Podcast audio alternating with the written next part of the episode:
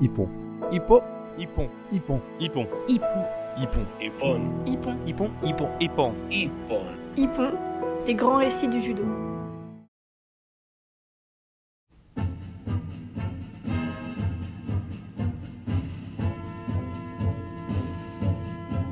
Montréal, 1976. Les Russes font trembler le Japon. Patrick Vial, le héros. Yves Delvin crée la sensation. Cuba, une première. Rouget et Coche ratent le rendez-vous. Curieux événement.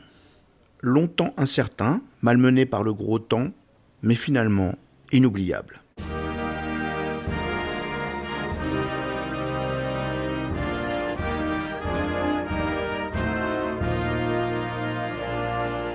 Pour l'histoire, les Jeux de Montréal ont débuté le samedi 17 juillet 1976, au cœur d'un été canadien plutôt doux et accueillant.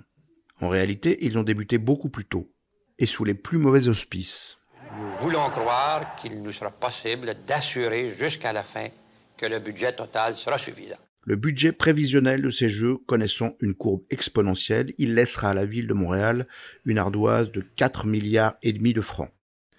Autre dérapage, politique celui-là, le gouvernement canadien interdit aux représentants de Formose de concourir sous la bannière de la République de Chine. Alors que les comités olympiques nationaux de 16 pays africains exigent du CIO l'expulsion de la Nouvelle-Zélande, coupable d'entretenir des relations sportives sur les terrains de rugby avec l'Afrique du Sud et sa politique d'apartheid. L'institution olympique s'y refuse. Le continent africain fera donc sécession. Heureusement, le sport reprendra vite ses droits. Et il ne sera déjà plus question de politique, et moins encore de gros sous, au premier jour du tournoi de judo, lundi 26 juillet. Au moment des trois coups, tous les regards se tournent vers l'équipe japonaise, annoncée assez solide sur ses jambes pour résister aux rafales les plus violentes. On l'annonce plus forte que jamais, en pleine possession de ses moyens. Les soviétiques, eux, se plaisent dans leurs habits d'outsiders, sans vraiment croire à une razzia. Quant aux Français, ils ne quittent pas des yeux la large silhouette de Jean-Luc Rouget, sacré l'année précédente premier champion du monde de l'histoire du judo national. Le décor semble planté, le scénario presque prévisible, et pourtant, rien ne va se passer comme prévu pendant ces Jeux canadiens. Les surprises vont se succéder sans tarder dès le premier jour du tournoi. Lundi 26 juillet, les lourds prennent possession du tatami. Une entrée en matière victorieuse pour le Japon Au contraire, la médaille d'or glisse comme une anguille entre les mains du petit Sumio Endo, désigné favori. Et elle va se nicher sur le torse du soviétique Sergei Novikov.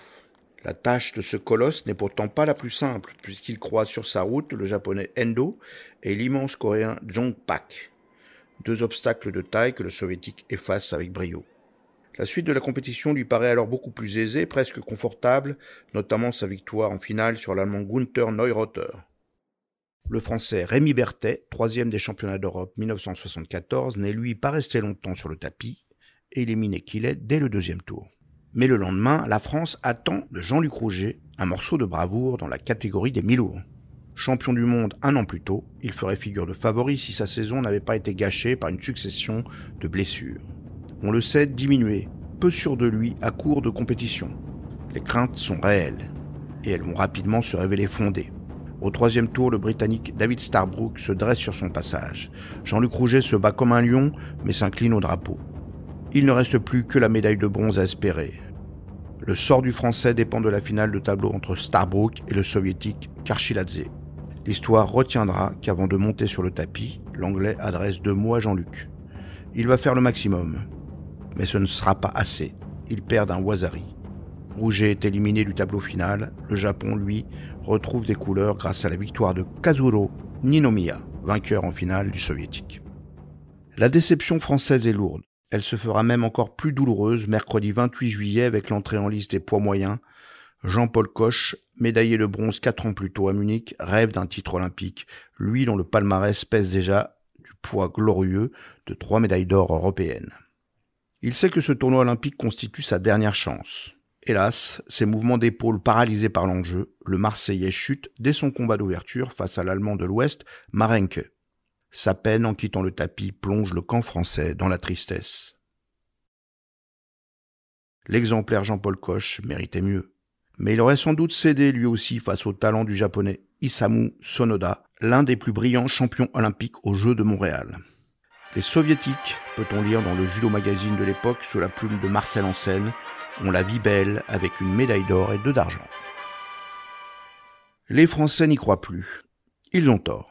Patrick Vial sauve l'honneur tricolore en mi-moyen, une catégorie où les avis les plus avertis lui accordaient pourtant peu de chance. Il arrache la médaille de bronze au bout d'une journée héroïque, ne s'inclinant que devant le japonais Koji Kuramoto, adversaire en finale du champion du monde en titre Vladimir Nedzorov. Une finale olympique entre deux seigneurs des tatamis, mais Nedzorov est trop fort, il fait ce qu'il veut du japonais.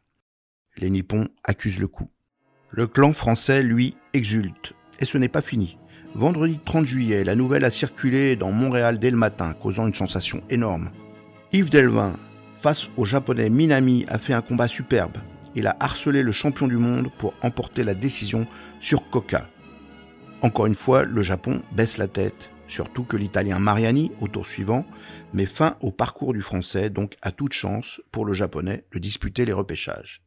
Et c'est un outsider qui va chercher le titre dans une catégorie où le tirage au sort a fait s'éliminer les meilleurs entre eux. Il s'appelle Rodriguez. Pour la première fois, l'hymne cubain retentit dans un dojo olympique. Le dernier combat de la semaine, samedi 31 juillet, donnera pourtant l'occasion au Japon de relever la tête. En toute catégorie, Jean-Luc Rouget, qui a doublé, perd pour la médaille de bronze.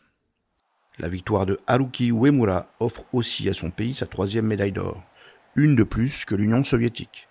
L'honneur est sauf pour le judo japonais. Mais la discipline a démontré au Canada qu'elle savait désormais épeler le mot universel. Pas moins de 13 pays se sont partagés les 24 médailles mises en jeu. La France en fait partie, mais encore discrètement. Pour conclure, laissons la parole aux héros français de ces Jeux de Montréal trivial. Cette médaille de bronze a été une surprise pour tout le monde et aussi pour moi, car j'avais pas tellement abordé les jeux dans ces meilleures conditions. J'avais des pires difficultés à faire le poids. Pour une fois, j'avais 5 kilos alors que d'habitude euh, j'étais tranquille. Et donc les 4 derniers jours, euh, je me suis nourri que d'un œuf à la coque et, un verre de thé. Du coup, je n'étais pas très brillant en entraînement. Je suis même évanoui un matin pendant le footing. C'est Yves Delvin qui m'avait ramassé. Et heureusement, j'ai bien mené mon tournoi. Euh, la chance que j'ai eue, c'est qu'avec le boycott des pays africains, euh, j'ai passé un tour, donc qui m'a permis un peu de, me requinquer. Et le premier combat, je suis tombé sur un Américain rugueux qui avait battu euh, Nevzorov lors des pré-jeux. Un combat très difficile où j'échappe de peu à deux clés de bras à la volée. Mais je gagne par, par coca sur un Moroté Gary. je ne vais pas dire en cercle, mais. Bien. Alors j'ai décidé d'oublier un tout petit peu le beau judo. Et puis euh, au troisième tour, j'avais mon pire ennemi, euh, Guerre, l'Allemand de l'Est. Il m'avait battu euh, déjà huit fois. Donc bah, j'ai réussi à marquer un Tomo Inage. Ensuite j'ai géré, j'ai géré, j'ai géré. Des Seo Inage à genoux que je faisais pas d'habitude. Et j'ai réussi, à passer. Et donc en finale de tableau, je rencontre le japonais Kuramoto. Ça n'a pas été le plus brillant des Japonais que j'ai connus, mais, c'était quelqu'un de rugueux. Et il remporte la décision de, pas grand-chose, mais bon, c'était suffisant pour lui. Et puis il y a eu cette médaille de bronze, médaille de bronze que j'aborde contre l'anglais Morrison, que j'avais déjà battu, donc j'étais un peu plus confiant, plus relâché, plus détendu. Et je crois que, si je me souviens bien, trois cocards, euh, deux Tomo Inage et un Ono Je sors du tapis, et c'est Jean-Paul Coche et Jean-Luc Rouget qui sont venus tout de suite me féliciter, me, me faire sauter en l'air, alors qu'eux avaient raté, leur, avaient raté leur jeu. Et ça m'avait beaucoup touché, même encore aujourd'hui. Et sur le podium, ben, euh, je n'étais pas fou de joie, j'étais soulagé, surtout soulagé. Et je me disais que je n'avais pas fait ça pendant dix ans pour rien. J'avais le sentiment du devoir accompli. Ben, ces jeux, c'était aussi l'environnement. Euh, le voyage en Concorde.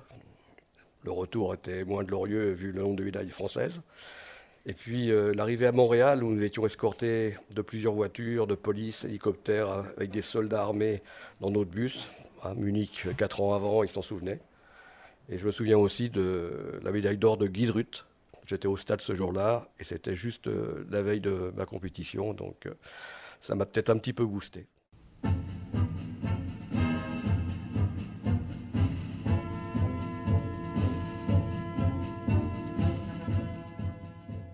Retrouvons-nous pour les Jeux Olympiques de 1980 en Russie, à Moscou.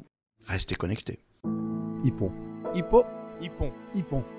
Hippon. Hippon. Hippon. Hippon. Hippon. Hippon. Hippon. Hippon. Hippon. Les grands récits du judo.